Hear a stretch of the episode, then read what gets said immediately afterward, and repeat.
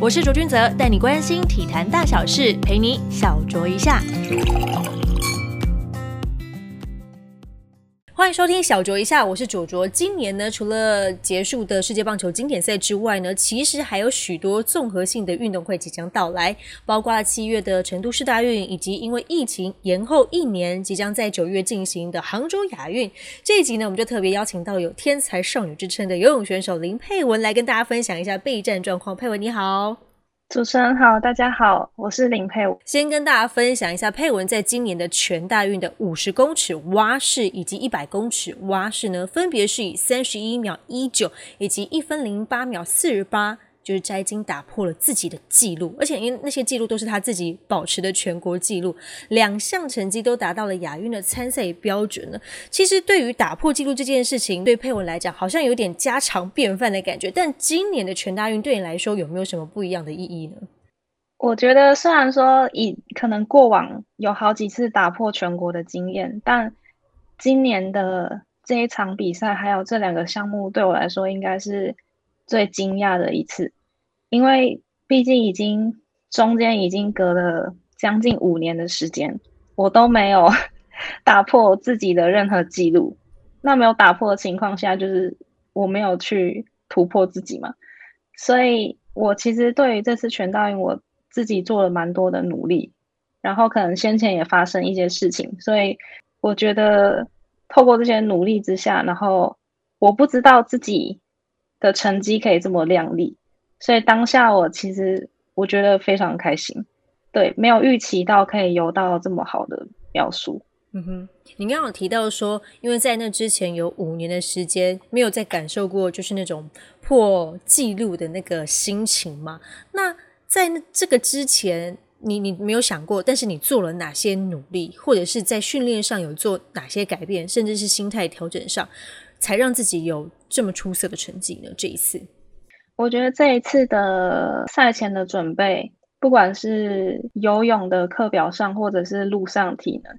这些的课表训练都跟我以往的我自己习惯的方式，然后跟我准备的方式是完都完全不一样。对，所以这些东西都不一样的情况下，我其实心里面我不知道这个结果会是好的还是不好的。但嗯，我觉得也是因为我愿意去尝试。尝试了一些我以前比较抗拒的训练的课程，然后再加上，嗯，因为我很重视这一次的选拔的比赛，所以我特别去寻求了，嗯，运动心理老师的介入，来帮助我，嗯，度过这个周期的训练，还有他帮我备战，嗯，这次全大运的，嗯，一些技巧课程。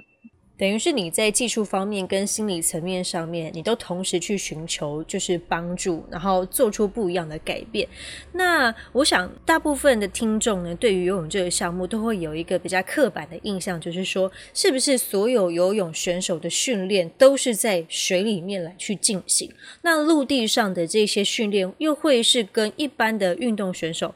呃，相比之下？又会去做哪些就是加强呢？其实大家蛮好奇这个部分，说，诶，游泳选手会需要呃重训吗？或者是需要呃对于哪些体能部分做一些加强呢？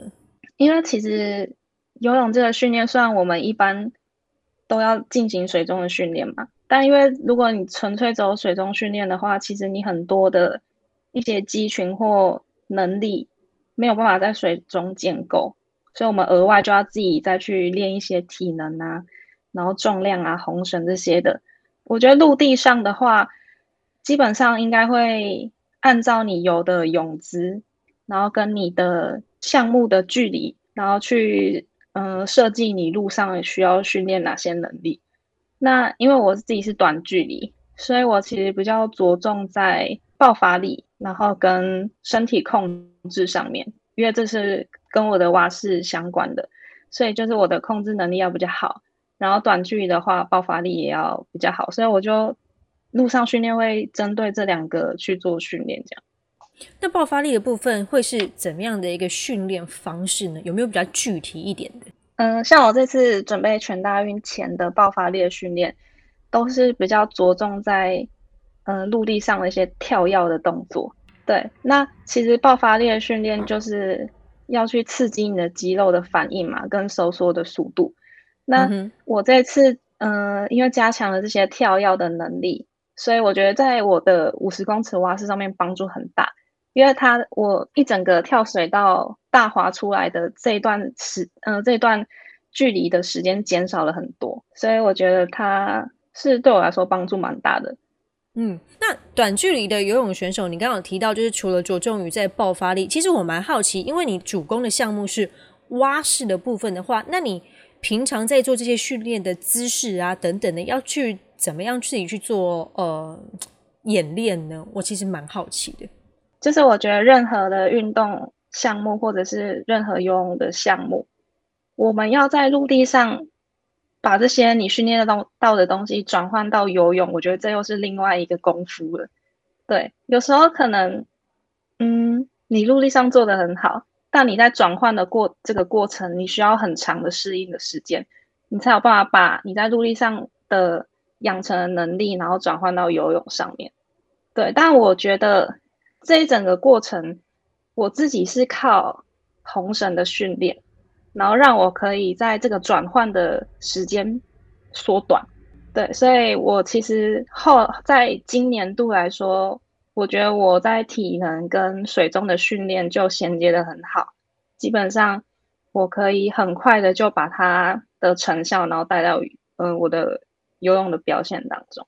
代表你就是整个把这在陆地上训训练融会贯通的非常快速，直接运用到在水里面的训练里面。因为大家可能会不太理解，就是说到底这两个训练的差别在哪边？其实真的有去训练过游泳的人就会知道，说你要把那些可能在陆地上做起来很敏捷的动作，然后要带到水里面来去做执行的话，它可能会有点协调性没有办法跟得上。对，这是一个蛮大的一个一个一个状况，所以如果可以把它协调的很好的话，代表你就不会浪费你在陆地上训练的那些时间了。接下来想问一下佩伟，因为你其实成名的年纪非常的早，就是在十四岁、十五岁的时候就已经缔造了全国纪录，也去参加了，就是。亚运会十六岁的时候就已经是奥运的选手，就曾经登上过那个殿堂，看过非常多厉害的一些国际赛的选手，还有很多这样的全国纪录。那媒体喜欢把像你这样类型的运动员称为一些什么天才啊，或是天赋异禀啊这样子的一些称号。就像我刚刚一开始的时候介介绍你是天才少女，你对于这个称号有些什么想法呢？你觉得会是一种压力吗？我不会觉得是一种压力，因为第一个是因为我知道媒体报道都很喜欢给一些称号，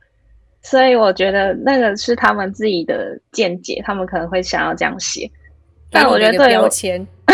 对，但但我自己，因为我我觉得我算是一个没有特别有自信的人，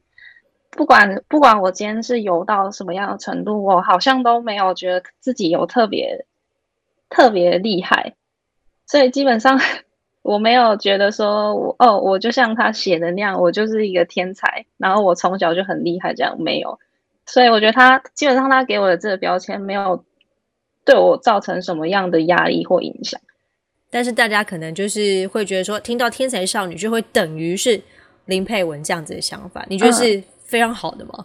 我自己看到的时候，我会觉得蛮蛮有趣的啦。其实，因为你成名的时间非非常的早，所以大家对于你这样的称号会觉得说，哎，好像是恰如其分。你那个时候在在学游泳的过程当中，有想过说自己会在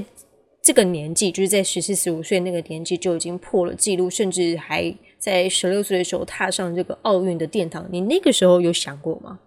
从来都没有想过。但因为因为我是从国中才开始正式。有嗯正规的训练，那我觉得，因为那个时候我其实基本上都是一直在努力的想要去追上那些游泳的前辈们，嗯哼，所以目标基本上没有放这么远。可是相对来说，你的心思会比较单纯，所以你会很很很踏实的在做每一天你需要做的训练。我觉得这样的心态也是我现在要去学习的，然后。你这样一步一步踏实的做的话，其实那个成果会都会在你意想不到的时候展现出来。嗯哼，虽然你说你从国中才开始接受一些正规的训练，也可以解释说你在国中之前的训练都是蛮快乐的，就是快乐游泳这件事情。我记得好像 是小二开始接触游泳嘛，那你那个时候怎么会想特别去学习游泳呢？因为你们家不像是嗯，大家过去对于游泳选手比较印象多一点，是说他可能是游泳世家出身的这样子。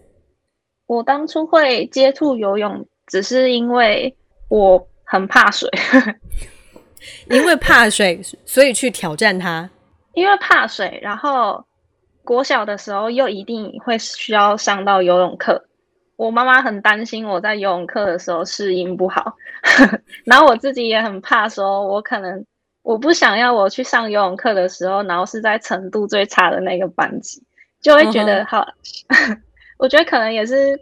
因为想要就是不想要跟别人比较，然后输了，所以我就自嗯，我跟我妈妈就讨论完，然后就小小学二年级就先让我去接触游泳，先至少让我有一个有一个开始，然后已经有嗯，可能游泳的能力已经到了某一个某一个水平，我觉得只是这个原因而已，没有特别想说后面会成为选手。嗯，不过近年来你其实也有跟就是媒体朋友们分享说有碰到一些低潮，甚至很认真的考虑过要退出泳坛这件事情，这其实是一个蛮大的决定的。那是什么样的低潮让你觉得好像是时候要离开游泳池呢？又有又是什么样的原因让你选择？哎，你其实还还是想继续下去的？我记得我这几年就是刚开始我碰到的困难是，我我的不管是我训练的，呃训练的量或者是训练的强度，都一直有在提升跟增加，可是却都没有办法反映在我的呃见面，然后这就会让我怀疑说是不是我做的方向有错，所以我其实也一直去调整了很多不同的训练方式。然后跟自己的心态，可是因为每天都这样子一直努力跟高张压的情况下，我觉得对我的身心来说都蛮疲劳的。然后我的成绩又一直卡住，没有办法有所突破。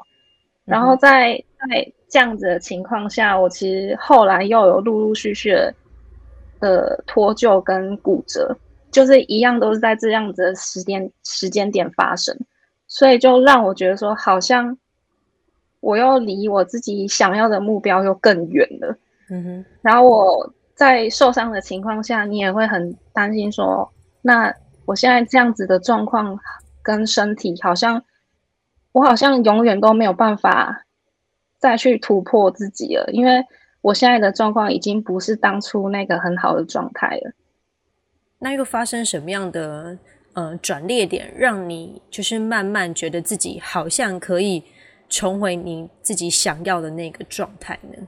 其实，在在低潮的时候，嗯，我觉得我我应该是我本身的个性吧，所以我会不想要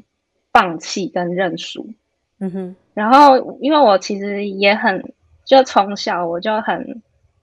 敬佩那些就是受过很多磨练啊，然后可能也是低潮很久，但是都还是有办法在。嗯，重新站起来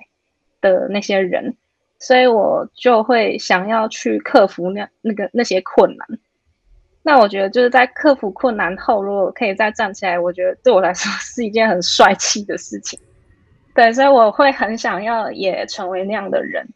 嗯，所以你就是一直保持着这样的信念，然后努力到了现在。那到现在，你觉得自己已经重返巅峰状态了吗？嗯。其实这场全大运对我来说是一个很好的开始，因为其实虽然说全大运我的成绩有很好的表现，但因为其实，在全大运的期间，我是有一点感冒，所以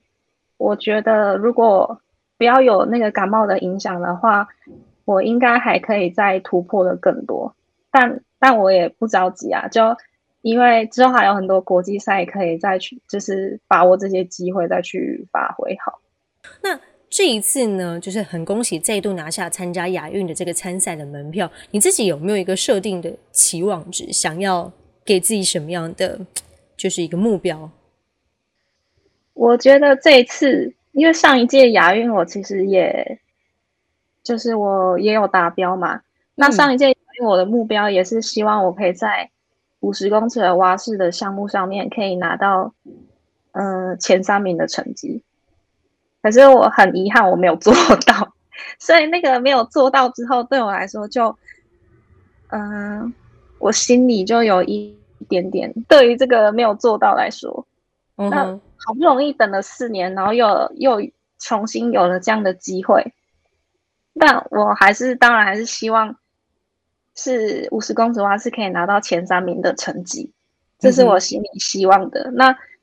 也刚好因为有上一届的经验。所以我可以知道有哪些地方是我当时候没有做的这么好的。那借由这些经验，我觉得这次如果把它补足的话，我觉得我会更有竞争力在这次的亚运上面。嗯哼，因为你在台湾其实拥有蛮多项就是游泳记录的嘛，你自己其实最想要突破跟很想要这个名字一直是你的这个保持的项目是什么？我觉得对于现在的我来说，我会希望是。两百公尺蛙式，就是跟我为什么呢？因为呃，我以前第一个达标亚嗯亚运跟世锦赛的项目都是两百蛙，对，然后到后来我年纪比较大之后，我就开始转型成为五十一百，然后所有的教练也都觉得我的条件就是只能有短距离，那我觉得这又 这又会开始。刺激一下，我想要挑战一些大家觉得比较不可能的项目。然后我觉得，嗯，以我现在的训练的内容跟跟教练的搭配上，我觉得很有机会可以挑战这个项目。那因为这个项目其实从我小时候到现在，就是历年全运会的成绩没有什么波动，就是一直停在某一个某一个。某一个点上，对，对，然后我很希望我自己可以跨越那个点，然后甚至去突破全国纪录。佩文，你其实有点叛逆，对不对？我有点叛逆，因为教练说，我觉得你比较适合五十跟一百，但是说没有，可是我想留下记录是两百蛙。就是因为因为那个项目对我来说可能困难特别的意义比较比较高，然后可能我。我可能我不知道我自己适不适合，但我只知道我其实也对这个项目我也蛮害怕的，而且距离很长。然后我又很我又是一个很不喜欢在水中待这么久的选手，所以我的项目都是那种短距离。是游泳选手，但不想要在水里面待太久，所以赶快游完，赶快上岸。对，但是我会很想要克服一些我很害怕的东西，所以我希望可以挑战。这个这个项目啊，好，因为过去我们也了解说，其实你最先打破在游泳池畔的记录，其实是自由式，并不是蛙式，是自由式先。所以你你当你在决定自己要专攻就是在蛙式上面的时候，你有做出哪一些呃讨论或者是抉择吗？因为蛙式跟自由式是两个世界。对我后来也发现这两个项目差很多。那我我为什么会选择蛙式？是因为我本来我本来小时候的主项就是蛙式，嗯，然后可是谁帮你决定？谁帮你决定你的主项目是蛙式的？谁帮我决定？是我的教练帮我决定的。可你都没有反抗过吗？就说其实我自由式也是游的不错之类的。因为我在呃，我我国小跟国中的时候，自由式其实并没有游的不错。就是我一直以来成绩好的都是蛙式，所以就理所当然的，后来的主项就变成蛙式。只是说后来我没有预想说我的自由式也可以，嗯，当时候也可以游到破先破全国。对，不然其实我当时候是很希望自己的蛙式可以破全国。所以自由式破纪录的时候，你其实是有点错愕的，并不是惊喜。可以这么说，就是我可以 可以。所以破纪录对你来讲有些什么意义呢？在你从小时候就是国中到现在为止，你破了很多次全国纪录，有的时候甚至是自己设下的一些成绩。破纪录这三个字对你来讲有什么样的意义在？我觉得意义是，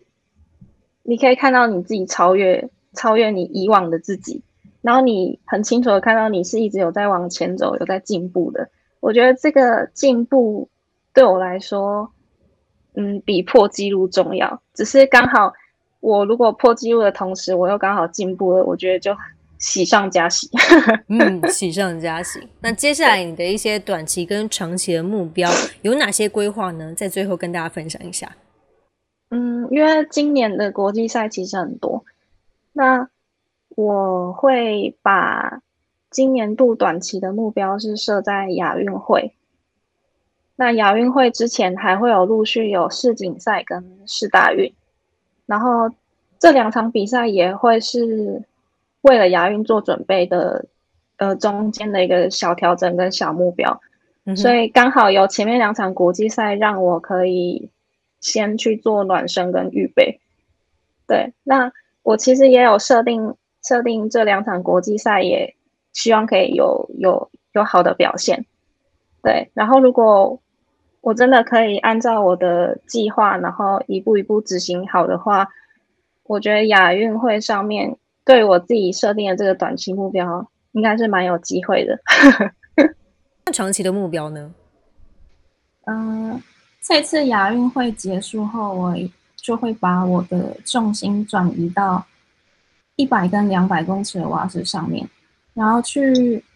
把我的一百蛙的世界，呃，FINA 的 FINA point 啊，应该说是我们游泳的一个积分，嗯哼，然后把这个积分再往上提高。对，因为明年刚好就是二零二四巴黎奥运，因为巴黎奥运有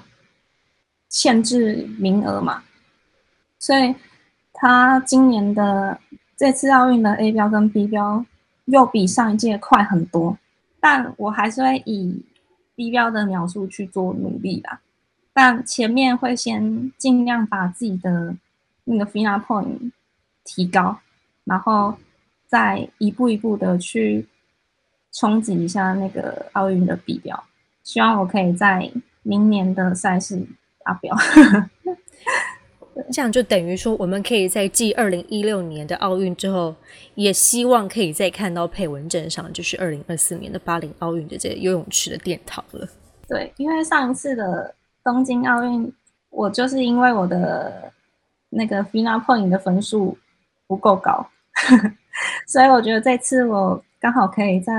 把握一下，然后趁着现在自己的状况也调整的还不错。对，希望可以延续到明年。嗯，今天非常感谢佩文来到我们的小酌一下，也祝福佩文接下来的训练跟比赛都可以顺顺利利。我们又可以再期待一下，真的，因为我们游泳选手要站上奥运殿堂，真的不是一件太容易的事情。而且，尤其明年的巴黎奥运，那个成绩缩短的那个秒数，真是非常惊人。如果大家有兴趣的话，可以去对照一下东京奥运跟巴黎奥运那个秒数，吼，有够恐怖。再次感谢佩文来到我们的小酌一下啦，感谢佩文，谢谢大家，谢谢主持人，拜拜。小酌一下，我们下次见喽。